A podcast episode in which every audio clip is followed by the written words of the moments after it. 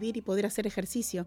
Entonces ahí donde me, me, queda esa de que la comida debería ser eso, tener el derecho a poder decidir qué comer y eso también que lo podemos hacer eh, conscientemente y no alimentar por alimentar con cualquier cosa porque no es lo mejor para nuestros niños.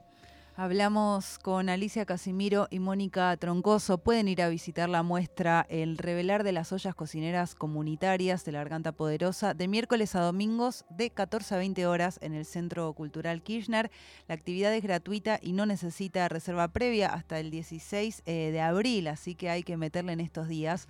Y para cerrar, porque este programa pasan cosas locas, eh, nosotros tenemos eh, algo que denominamos el Kini Ching, que es una mezcla entre el I Ching y la quiniela. Y las vamos a invitar a decir un número, el primero que se les venga a la mente, y les brindaremos una frase eh, de alguna persona de la cultura, de la historia, puede ser cualquier cosa, puede ser Moria Kazan, como puede ser Tony Soprano, por ejemplo, el número que se les venga a la cabeza. 15. 15. Mira. No puedo creer. No, no, es tremendo. realmente no, no puedo creer porque siempre tiene eh, una mística particular. Es una frase de Cacho Espíndola de los simuladores, un personaje de los simuladores que dice, sonreí que acá te van a dar de morfar. ¿Puedes creer? Increíble. increíble. Muchas gracias compañeras, nos vemos ahí muy pronto, espero muchas gracias a ustedes por invitarnos y por escuchar esto que tenemos siempre para decir. Gracias. Seguimos gracias, chicas. en Ayúdame Loco hasta las 6 de la tarde. Gracias.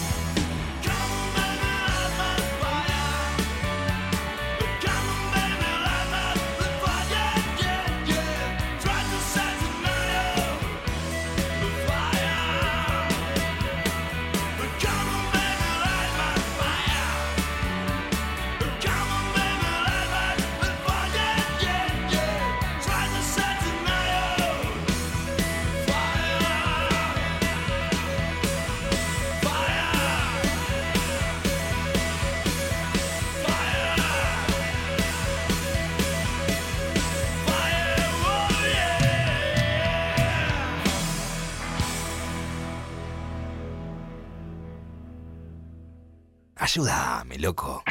Nacional Rock 937. Nacionalrock.com. El plan de la mariposa, por primera vez en el Estadio Luna Park. Sábado 3 de junio. Anticipadas en ticketportal.com.ar o en la boletería del estadio. Producen Sabia y 300. El plan en el Luna Park. Martes a sábado, de 0 a 2. Escucha. Coco Frontera y Nico Bonzo. Nacional Rock. La Frontera. 937. Redes. Arroba Nacional Rock. 937. Lunes a viernes, de 18 a 20. Escucha. Alerta urgente. Fede Simonetti, Elisa Sánchez, Juan Rufo y Moira Mema. En Nacional Rock. Radio Pública. YouTube, Twitter, Instagram, Facebook. Arroba Nacional Rock 937. 9, 3, Pública. 93, 7. Nacional Rock.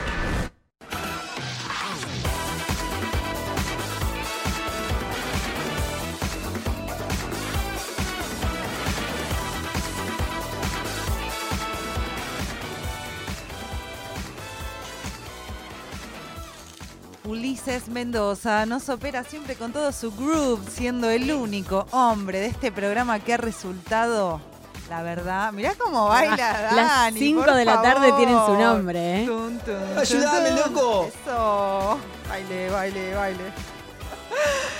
Sigo en shock y con la piel de gallina por el tema del Kini Ching que le salió eh, esta frase de sonreí que acá te van a dar de morfar a las cocineras Tremendo. comunitarias. No Tremendo. puedo. Nachito Montiviero, que a veces eh, nos olvidamos de mencionarlo porque para mí es una persona que es solo un nombre fantástico. No lo conozco en vivo, pero es el creador. Sí lo conocerás en vivo. Lo conoceré algún día. Y nos han dejado, no me quiero olvidar de esto antes de presentar eh, este último fragmento de Ayúdame Loco, porque las compañeras también representan eh, distintas cooperativas y nos han traído aquí Cooperativa AP, eh, remeras para la gente que esté viendo en el Twitch, eh, nos vamos a matar por estas remeras Sí. de Messi. Después tenemos eh, cuadernitos, encuadernaciones hermosas. Hermoso, de- totalmente. esto Es muy lindo. del barrio Fátima, arroba avi... Uy, qué... Ok, eh, Avia Yala, ¿no? Pero claro, Aviala, las dos todo veces con Y, es- punto encuadernaciones. Igual después vamos a subir todo. Y las Amazonas, que... Hermosa. No, mirá esta riñonera. es muy hermosa. Es ¿Cómo? realmente Ay, muy me golpeé hermosa. con el micrófono. ¿Cómo vamos a hacer para No, no, entregarnos no, no. esto? Y dos remeras de Messi. Y dos remeras de Messi. Hermoso. Subiremos todas historias, hermosa entrevista con las compañeras eh, cocineras populares. Y ahora continuamos este último fragmento del programa, en donde hemos sido todas niñas en el día de hoy, todas damas, y lo hemos llevado a buen puerto. Para los que dicen, Ah, para los que dicen, para los que nos quieren dar 100 tampones. 100 tampones. Es una buena frase para una buena frase para una columna, pero hay una que es mejor y es traje sandía con la señorita Paz Ascárate. Bienvenida, Paz. ¿Cómo andan, chicas? ¿Todo bien? Bien, vos. Bien, ¿lo extrañan a Marcos o nada que ver? Hoy ya no me parece. No. Capaz mañana. Claro, yo siento que él ya llegó eh, a Costa Rica y ya encontró una radio para trabajar porque no puede con la abstinencia estar dentro de un estudio de, de radio, ¿no? Como que es una Sí. persona que... Para mí va a bucear y, y abajo ya va a estar pensando en una columna sobre el Sí. pez que vio. No, está muy relajado igual. Está ¿eh? muy bien. Bueno, Yo creo que él está muy bien. Se lo merece, se lo merece. Re. Traje sandía del día de hoy. ¿Qué sandía has traído? Traje una sandía en la que vamos a hablar de eh, archivos personales que se convierten en documentos históricos. Eh, vamos a partir de una historia que pasó esta semana, en realidad eh, se recuperó esta semana porque se cumplieron 10 años de la inundación de La Plata. ¿Se acuerdan que en sí. 2013, bueno, el 2 y el 3 de abril, una nación muy, muy grosa, llovió lo que suele llover, cinco veces más de lo que suele llover en un mes, llovió Tremendo. 48 horas. Em, y esta semana se hizo pública una historia muy linda a partir de, de esta situación, que es la historia de Ana Macielo, que es una conservadora y restauradora especializada en, en imagen y sonido, que em, fue convocada por el Museo Eduardo Rocha para em, enseñar a personas a restaurar sus fotos una vez que el agua se retiró.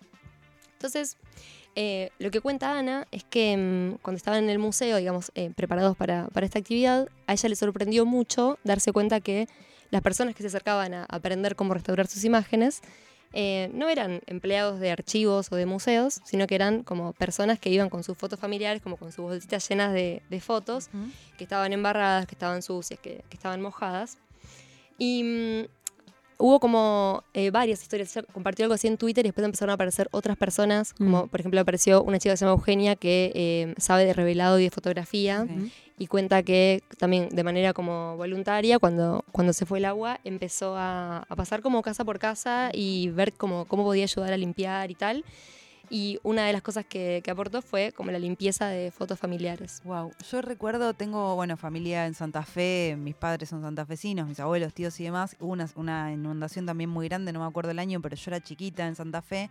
Y me acuerdo de ser muy chiquita y bueno, como tratar de entender, ¿no? Como viajamos con mis viejos allá para ver cómo estaba todo. Y que lo que más me traumaba, sobre todo en una época de analogía total, era como, escuché en algún momento, se perdieron todas las fotos. Mm. Y me acuerdo de ser chica, tengo ese recuerdo como de, ah, no, qué horrible que se Es te que es pierdan terrible. todas las Es fotos. terrible. O sea, si no habías guard- si no guardabas el cosito del revelado para volver a revelarla, fuiste. Totalmente, totalmente. Bueno, y por supuesto como que no es una de las prioridades, ¿no? Pero una vez que se salvan las vidas humanas, uno piensa en los daños materiales y de esos daños materiales piensa como, bueno, en las cosas que emocionalmente lo comprometen más Claro. o cosas por el estilo.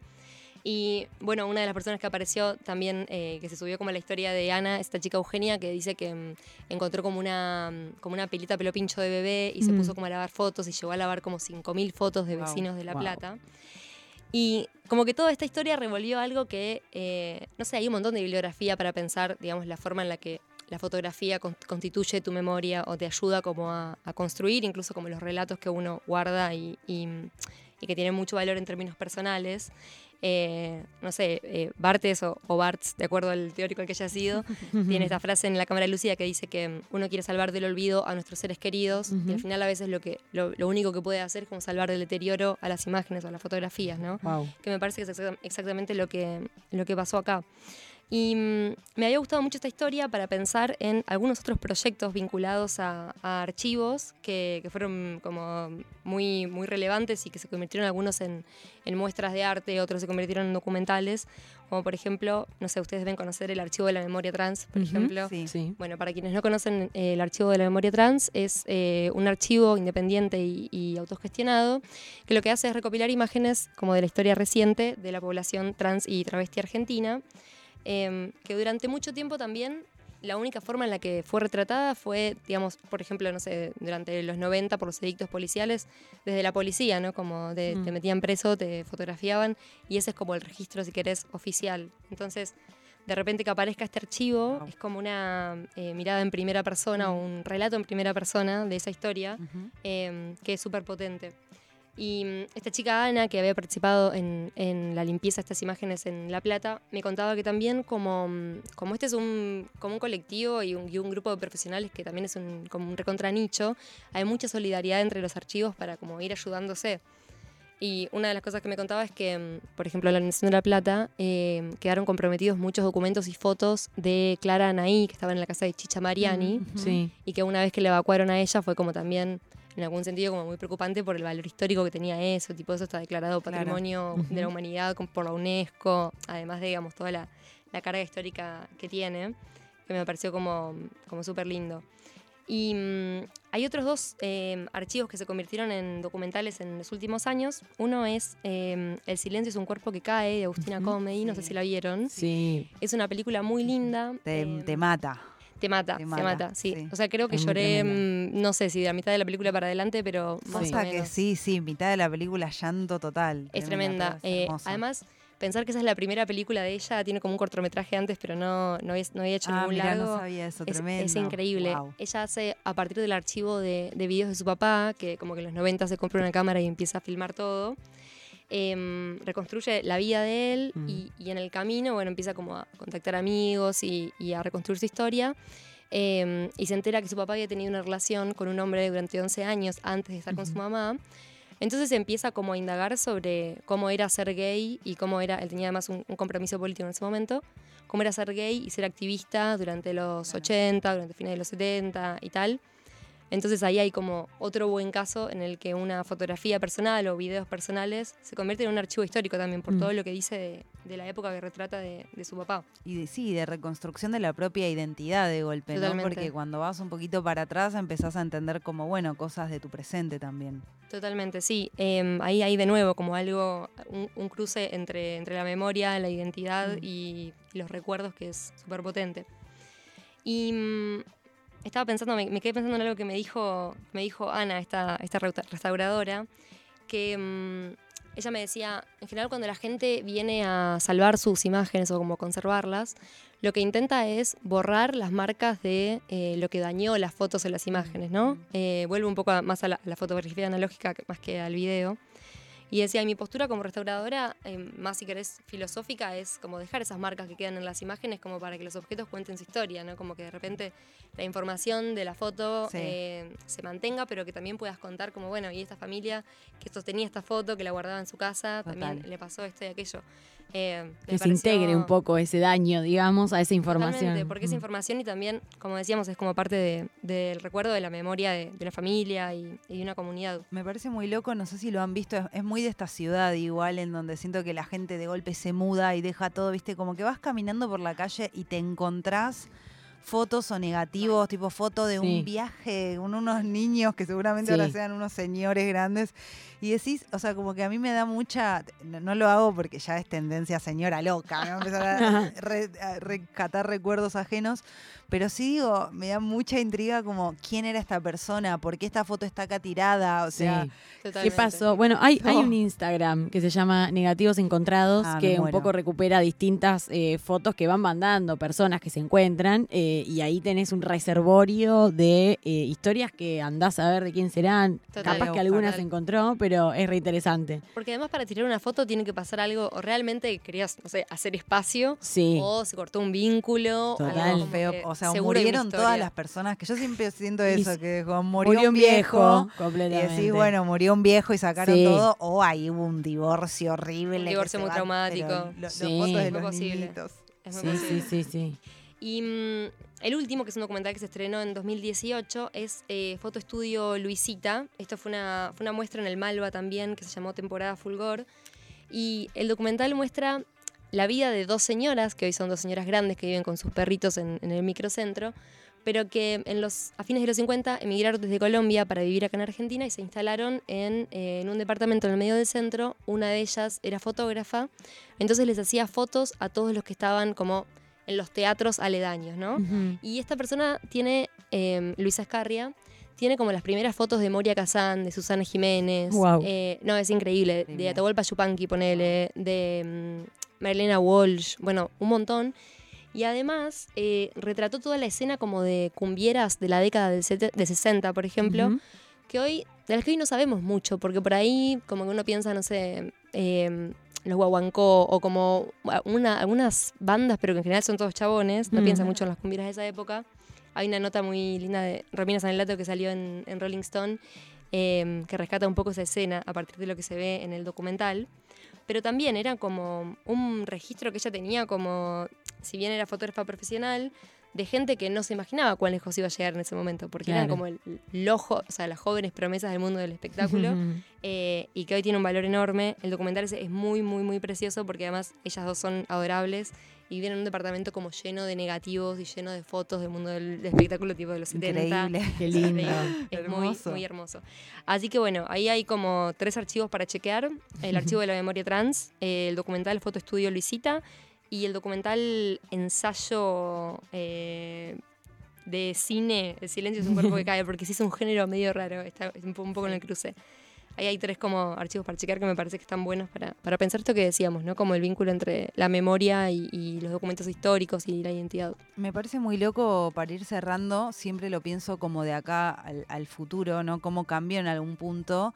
Eh, lo pienso, no sé, como, como cuando nos borraron Fotolog, ¿no? Como Uy, la era de lo digital. momento, por Dios. La cantidad de archivo que se perdió y que no hay, o sea, no hay restauración posible, No. porque lo, pens- lo pienso y digo, bueno, está bien, obviamente, qué sé yo, todas las nubes y cosas donde los archivos van a parar. Pero hoy en día, cuando una foto se borra, una foto se borra, chao, no Sí, tenés existe que bajarle un ¿no? Sí. O, o tener, eh, por ejemplo, todo subido en Facebook, en Instagram, en Google Drive y rogar que no se caigan los tres. Y además va perdiendo calidad, pero sí, el equivalente digital es se rompe la compu, te hackearon no sé qué, o te Sí. robaron el celular. Ahí hay un quiebre. Sí, pero sí, sí. bueno, hermoso, hermosa sandía para, para una nostálgica como una. Ay, para este Ah. día, además. Vamos un temita y cerramos esta tarde Ayúdame Loco y ya volvemos.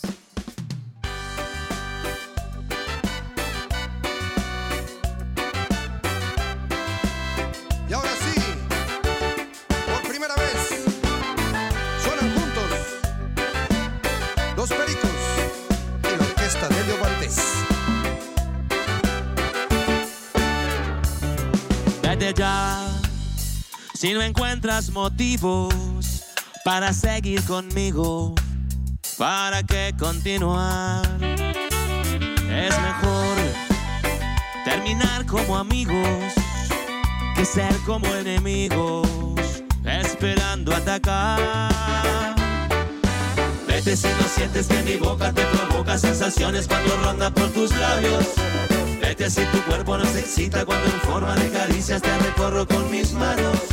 Nada justifica en esta vida soportar con la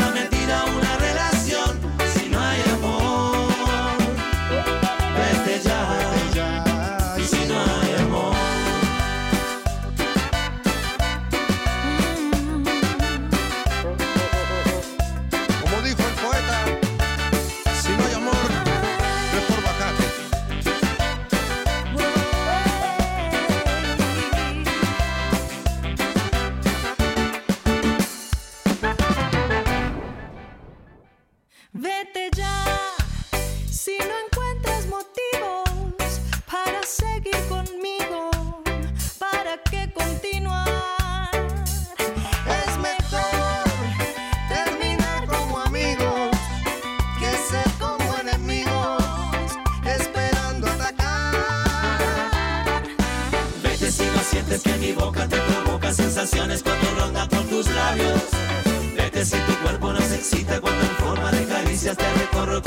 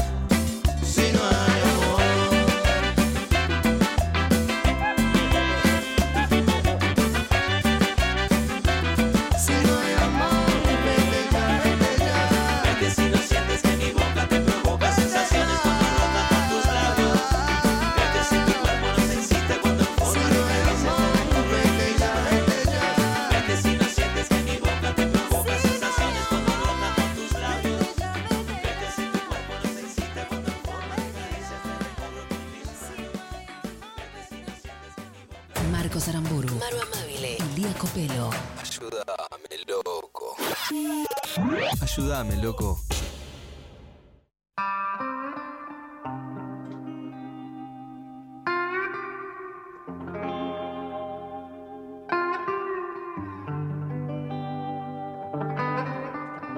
Y empoderándonos entre todas termina este programa, porque acá fuera del aire nos sacamos de mirar y nos sacamos de decir por qué somos tan malas con nosotras mismas. La verdad. Mira, Trump se acaba de declarar inocente y una se juzga por pavadas. Por pavaduquis. La verdad. Hay que ser un poco más como Trump, es el consejo. Bueno, vamos, vamos a tratar de buscar otro. Pará, dice Dani. Porque, Pará, loco, o sea, pará, si no encontramos otro, ok. Un poco. Mi etapa emo, emo perdida, dice acá la gente. Asumo refiriéndose a la horrible borrada de Fotolog que nos han causado a los millennials, que Sí. teníamos toda nuestra adolescencia ahí. Eh, mira, otras generaciones habrán atravesado pérdidas mucho más duras, pero nadie puede decir que la nuestra no sufrió la pérdida de los recuerdos de la infancia. Bueno, es verdad. Tuvimos una. Ya ni sabe- no sé cómo empezamos por ahí y terminamos por acá. Eso es algo que me pasa mucho con Sí. este programa. Pero hoy empezamos con es una. como salía a caminar la guía Filcar, ¿no? ¿Dónde está nuestra guía Filca? ¿Dónde está? Acá.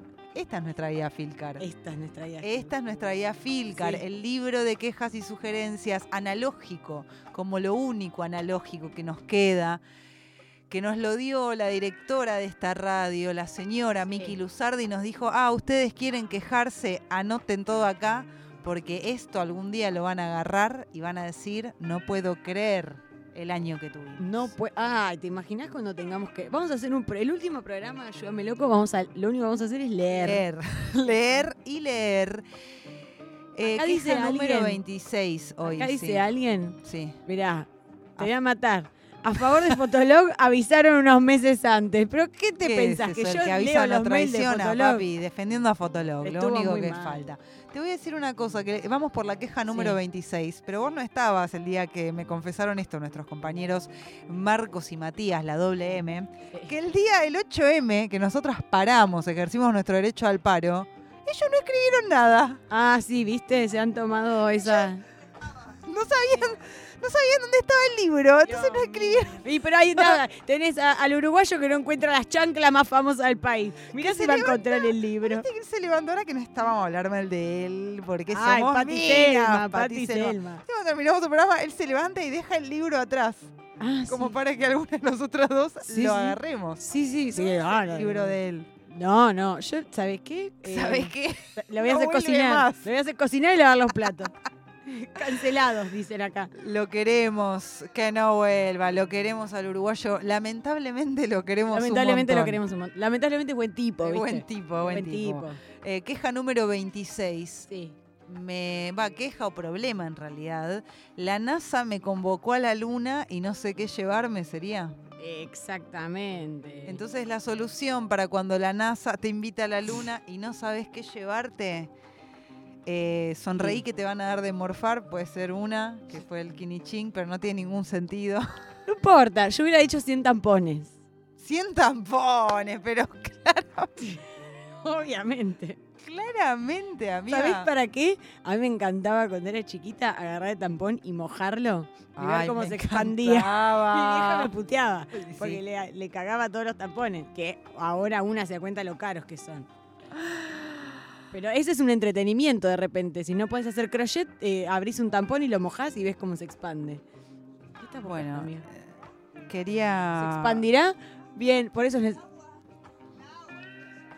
Ah, este totalmente esto que dice Dani es cierto, no sabemos si se expande. Adent- ¿A dónde? En la- en la- con la gravedad. Ah, es verdad. Y un tampón seco.